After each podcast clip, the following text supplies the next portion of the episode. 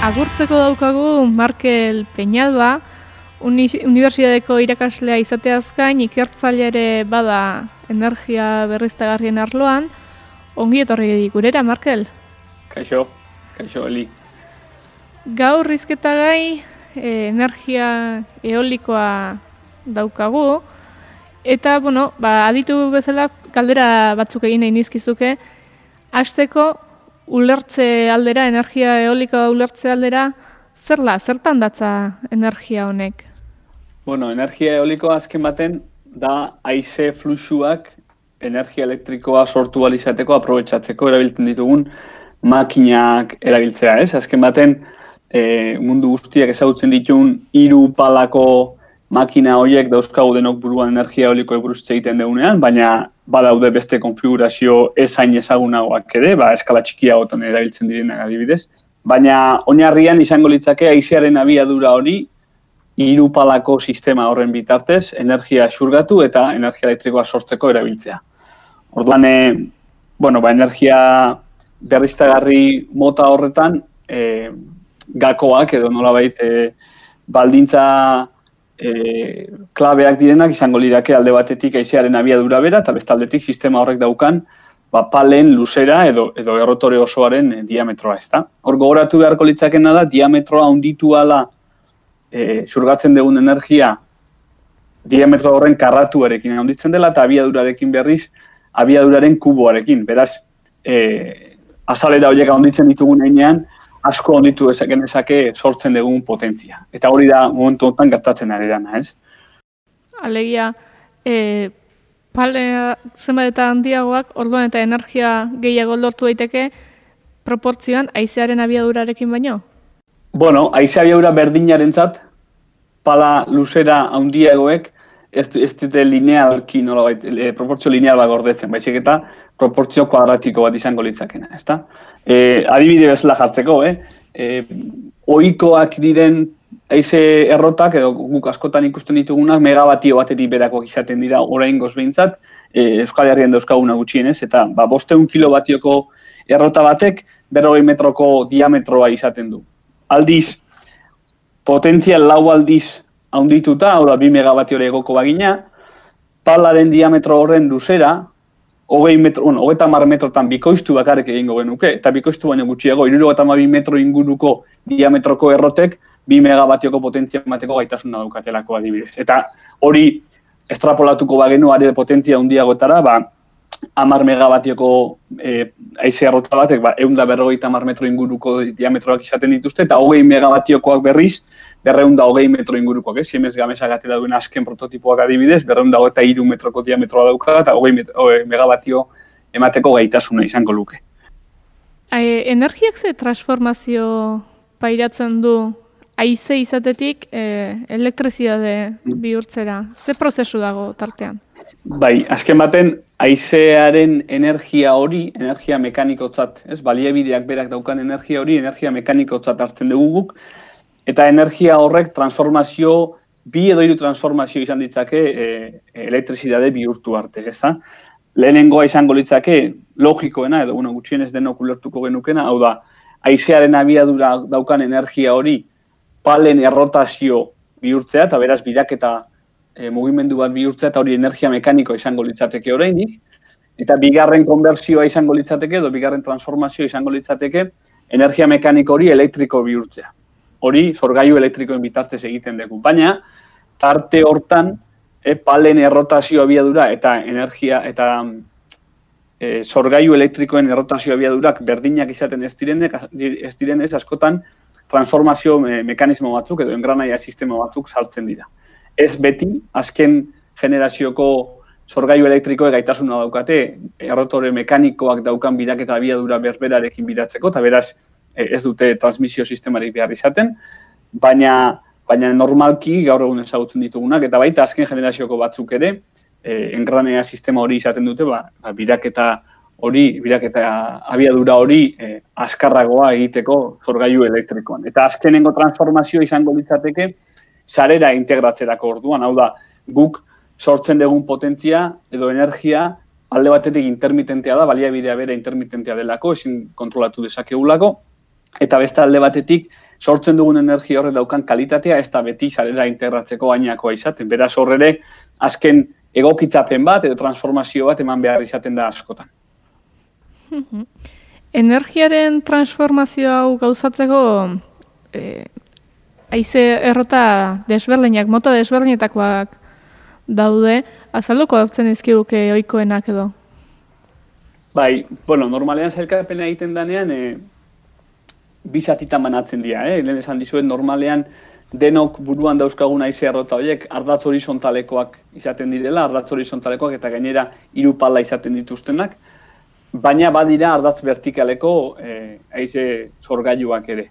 Normalki aize zorgailuak eh, ardatz vertikalekoak izaten direnean, ba, eraikinen eh, gainkaldeetan edo edo bueno, ba, beste egitura batzuen gainkaldeetan jartzen dira eta potentzia askoz bajuagokoak izaten dira, ez?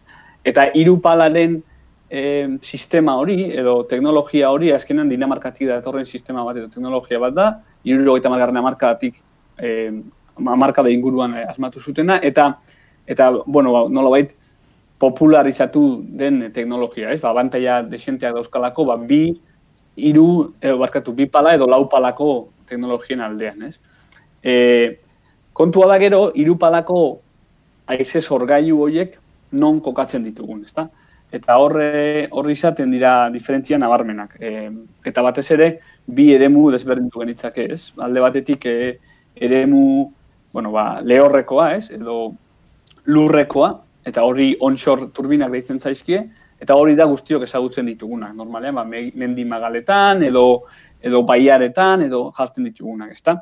Eta, eta izango genuke beste mota bateko e, aize turbina ere, naizta turbina teknologia bera berdina izan, edo oso antzekoa izan, e, kokapenez era bat aldatzen dena, ez? eta ja itxasora jotzeko joera daukana.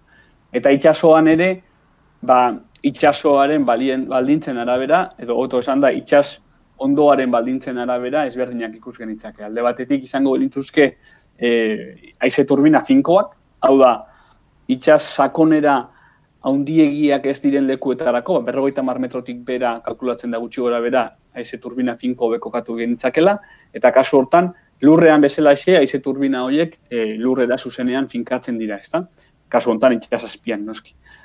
Eta berrogeita mar metroko sakonera horiek gainditzen ditugu momentuan, lurrean finkatze hori ezinezkoa bihurtzen da. Ezinezko baino oso garestia. Ados? Eta orduan, e, nolabait, arazo horri aurre egiteko sortu den alternatibetako bat da haize turbina horiek flotagailu edo flotagailu batzuen gainean e, esartzea. Beraz, flotagailu horiek soka batzun bitartez, kate batzun bitartez daude itxas ondora lotuta, eta flotagailu horien gainean jaltzen ditugu haize turbina. Eta kasu hortan jada, ba, berro eta mar metrotik arago sakoneretan e, esardia izango ditugu turbina horiek. Oraindik ere, garatzen ari den teknologia bat da, hau da, oraindik badaude instalazio prekomertzial pare bat, baina baina era komertzialean eta eta eskala handiago baten ez ditugu oraindik ere ikusi. Baina aurrengo 10 urtetan ikusiko ditugun teknologia tiratu berri gare. Teknologia aipatu duzu eta teknologiatik erabilerara salto egingo bagenu, oroar zertarako baliatzen da aizetik erauzitako energia? Bueno, gaur egunean dudari gabe energia elektrikoa sortzeko. E, baina ez da zertan energia elektrikoa sorrerako bakarrik erabili, eh? E, aize errotak e, historian zehar erabili izan direnean, ba, hartoa xeatzeko edo beste e, nekazaritza lan batzuk egiteko ere erabili izan dira. Bai aize, bai e, ur turbinak, ez? Azken baten, ba, ur korronteek edo aize korronteek mugira azten zituzten errota handi batzuk, gero ba, lan mekaniko batzuk egiteko. Gaur egunean dudarik ez dago, eta baitez ere gure konsumo eredua ikusita, ez? E, energia sortzeko, energia elektrikoa sortzeko erabiltzen direla. Hor, azpimarratu beharko litzakena da gaur egungo konsumo eredua, edo, edo gaur egungo konsumo maila, hobeto esan da, ez? Azken baten, e, sekulako energi kantitatea konsumitzen dugu, gaur egunean bertan daukagun energi konsumoa oso urrun dago berriztagarrien produkziotik, hau da, perriztagarria gaur egun suposatzen dute gutxi gara bera konsumitzen dugun energi osoaren euneko amar inguru, 2000 eta emezortziko datuak dira, 2000 eta urtean hartutakoak, baina, baina ez etzen gehiagi aldatuko, pixka bat hasiko zen arren, etzen gehiagi aldatuko. Beraz, eguneko amarren inguruan energi berriztagarrietatik, edo iturri berriztagarrietatik lortzen dugun energia. Gure konsumo osotik. E, produkzioa, e, produkzioarekin konparatzen bali badugu, energia produkzioarekin alegia, pixka bat handiagoa da portzentaia hori, eguneko gaita bost pasatxo, baina hor, nola ez, kontuan izan behar dugu, ba, ba, energia produkzio hori ezten beste konsumo batzuk ere, ba, ba izan e, ba, kotxeetako edo automobilietako e, gasolinak edo edo beste hainbat aplikazio ez direla kontuan hartzen. Beraz, gure energia, amaierako energia konsumotik eguneko amarra bakarrik bideratzen da, edo datorro beto esan da energi berrizta garrietatik.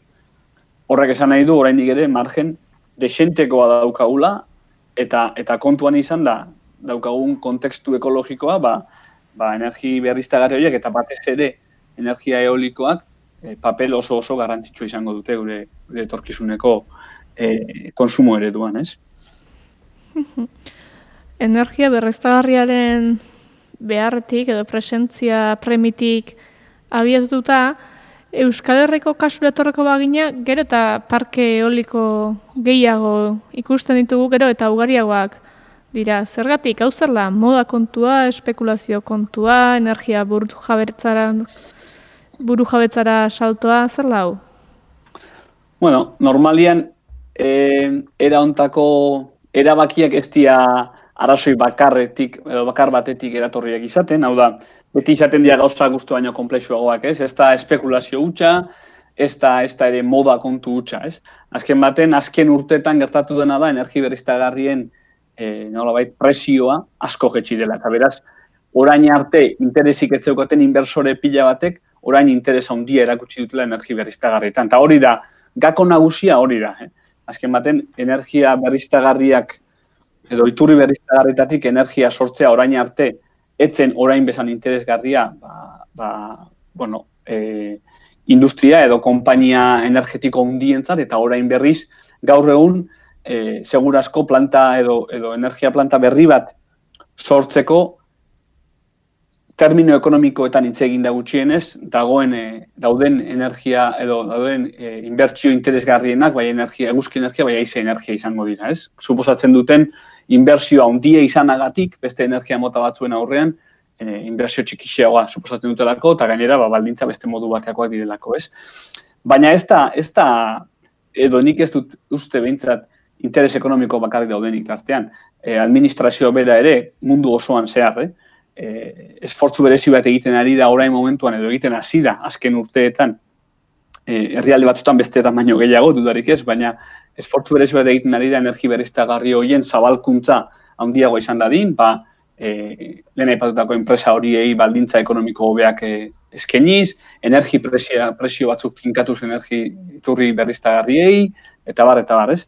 Eta berandu bada ere, Euskal Herria ere iritsi da joera hori azken baten, ez?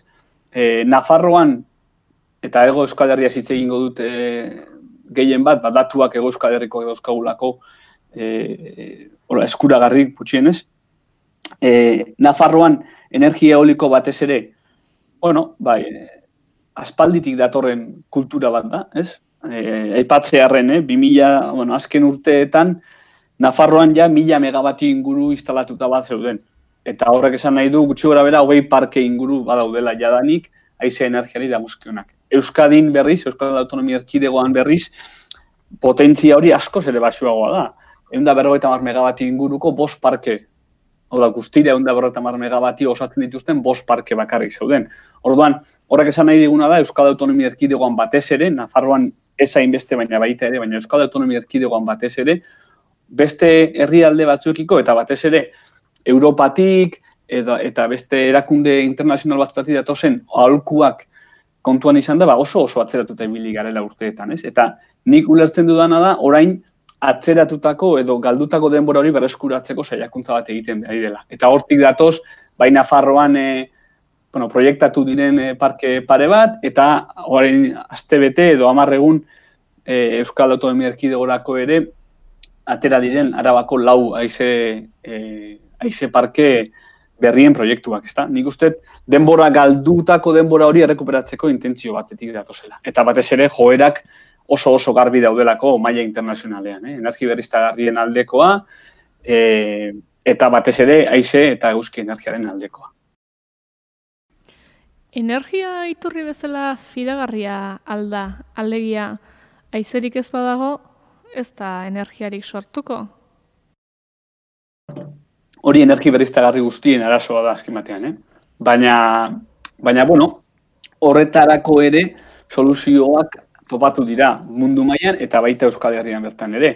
E, soluzioetako bat izan liteke, ponpatze zentralak erabiltzea, hau da maila altuago batean dauzkagun, e, nolabait urmael edo presa hidraulikoak erabiltzea, ura, energi estelente horiek edo soberakinak ura ponpatzeko erabiltzeko gerora, falta zaigunean turbinatua izateko. Bateria elektrikoak sekulako jauzia eman dute azkena marka da honetan. Ez bakarrik ekonomikoki baita, baita gaitasun tekniko-teknologikoen aldean ere badaude beste e, mota bateko almazenamenduak ere orain e, bolo-bolo da bilen hidrogenoa adibidez edo, edo aire komprimituzko soluzioak. Hau da, alde batetik onartu behar da, eta hori duda izpirik ez dago, e, energi berriztagarrien intermitentzia horrek badarkatzala, badarkatzala barkatu, e, nolabait desabantaila tekniko batzuk, eta, eta baliabideak ezingo ditugu kontrolatu, beraz hori beti horregongo da, baina horrek ez du esan nahi soluziorik ez daukatenik. Eta horrek ez du esan nahi ez da ere, edo nik ez dut uste gutxienez, energi berriztagarria garazoi horrengatik albo batera utzi behar ditugunik. Oroar energia berriztagarriakin eta kasu honetan baita eolikoarekin ere askotan plazaratzen den kezka bat azaldu nahi nizuke. Zenbateraino da orekagarria edo parke eoliko bat sortzeak dakarren inpaktu ekologikoa eta mix energetikoan duen ekarpena. Bai, nik, eh, nik alde hortatik beti, beti bi kontu ateratzen ditut, ez? Alde batetik, e, ni ados nago, e, adibidez, nolabait parke elektriko, o parke, aize parkeak zein eguzki, eguzki plantak, eh? eguzki parkeak sortzeko, bai energi, zein material konsumo hundiak behar ditugula. Baina horren, txampon horren eh, beste aldea da, azken batean, gure gizarteak daukan energi konsumoa, ez? Eta energi konsumo hori nonbaitetik etorri beharko da. eta, eta energi konsumo hori etortzeko ez daude ez da ere mila alternatiba. Hau da, alde batetik dauzkagu, orain arte erabili ditugune iturri fosilak, ba, izan gaza, izan petroleoa, izan ikatza, beste alde batetik izango genuke energia nuklearra, eta azkenik energia berriztagarriak. Orduan, dauzkagun energia iturri alternatibetatik aukeratu beharko genuke, gutxienez, kalterin txikiena e, eragingo duen iturria, ez? Eta nik uste dut, eta batez ere, gauden klima aldaketako kontestu honetan, eh? Demostratu dela energia fosilek ez dutela edo ezingo dutela alternatiba izan etorkizunean baldin eta e, gure ingurua era bat zuntxitu nahi espaldin badugu. Energi nuklearrak behin baino gehiagotan erakutsi ditu e, bere arazoak zein diren, eta, eta besteak beste e, momentu hontan eko, ekonomikoki ere ez da dagoen e, nolabait inbersiorik interesgarriena, eta azkenik energia beriztagarriak izango nituzke. Eta energia beriztagarriak dauzkaten desabantaia guztiekin, ba, nik uste dut, e, garbi xamar dagoela, alternatibarik fidagarriena eta alternatibarik e, egokiena izango direla. Horrek ez du esan nahi, horrek ez du esan nahi gaur egungo konsumo maila eta konsumo ereduak mantendu behar ditugunik. Are gehiago, horrek ez du esan nahi, energi berriztagarriak izanagatik gaur egungo konsumo maila eta gaur egungo konsumo ereduak mantendu al izango ditugunik ere. Eh? Orduan, alde batetik, noski lanketa sakona egin beharko dugula gure konsumo ereduan eta gure konsumo mailan, eta murrizketa oso oso garrantzitsuak eman beharko dira. Urrengo urte eta hamarkadetan, ez, ez gara mendetaz hitz egiten ari, bai? urrengo hamarkada bat edo pitan aldaketa nabarmenak ikusten ez baditugu arazo larriak izango ditugulako, baina hori da alde bat eta beste alde bat da, beharko dugun energi konsumoa murrizketa horiek eman da ere, nundik etorreko den, eta nik uste dut hor duda oso gutxi egon beharko luketela, eh, energia izan beharko dutela, energi hori eh, emango diguten eh, iturriak. Mila esker, Markel. Geratuko gara beraz, e, produkzioan baino, kontsumoan jarri beharko degula begia, ze antza, energia berriztagarrietarako trantsizioa, saiestezina dela diozu. Bai, bai, nik, eh, nik alaxi ikusten du gutxienez, eh? eta, eta, eta bainera epe oso laburrean. Kontuan izan, urrengo amarka dau, aldaketa klimatik hori aurre egiteko, datorren amarka dau, klabea izango dela, e, gaz, negutegi efektuko gazen isuria nabarmen murriztu beharko dugula, eta nabarmen murriztu izateko, e, daukagun alternatiba bakarra energi berriztagarrien zabalkuntza masibo xamarra izango da. Eta horrek ekarriko du, ez bakarrik e, bueno, ba, teiatu eta plaka solarrak jartzea eta eta eskala txikiko haize turbinak esartzea, baizik eta baita, ba, bueno, ba, orain proposamenetan ikusi ditugun edo proiektuan ikusi ditugun parke handiagoek handiagoak esarri beharra ere, dudari gabe. Hor beste gai bat izango da eta lehenago ere aipatu izan digute material hori guztia edo energia guzti hori e, kaptatu ahal izateko beharko dien baliabide materialak Bai, bai, dudarik ez dago, eh? Dudarik ez dago, eta hor, nola baita, analizi integral bat egin beharko da, hau da, egin beharko dugun azterketa izango da, dauzkagun baliabide materialetatik, ze energi berriztagarriak, edo energia berriztagarri hori sortu alizateko behar ditugun e, mineral arraroak, behar ditugun e, e, bueno, ba, burdin kantidadea, adibidez, edo gaur egun sortzen ari diren e, plastiko berrien edo polimero berrien sorkuntza hortan beharko ditugun eh, materialak, hor, dudarik ez dago mundu finitu batean bizi garela, eta beraz, e, ba, bueno, ba, material horiek guztiak ere muga bat izango dutela, eta beraz ezingo ditugula jarri guk nahi ditugun lekuan, eta guk nahi ditugun adina aize turbina eta eta eguzki plaka. Baina berriz diot, hori horrek ez du esan nahi, e, eguzki plakarik eta aize turbinari jarri beharko ez dugunik. Are gehiago, pila bat jarri beharko ditugu, eta batez ere gauden egoeran egonda, urrengo berriz, urrengo urtetan eta urrengo amarkada bat edo bitan ikusiko dugun jauzia energi, eguzki energi eta aize energian sekulakoa izango da, eta hortarako preparatuta egon behar dugu izarte bezala ere, hau da, e, bueno, ba, ba, orain eguzki eta eta aize turbinarik ez daukagun lekuetan, ba, aize turbinak eta eguzki plakak ikusteko prestatuta egon beharko dugu. Eta, eta asko izango dira zoritxarrez, eh? Asko izango dira. Ba, eskerrik asko, Markel, azalpenen gatik idea egiten joan, joango gara.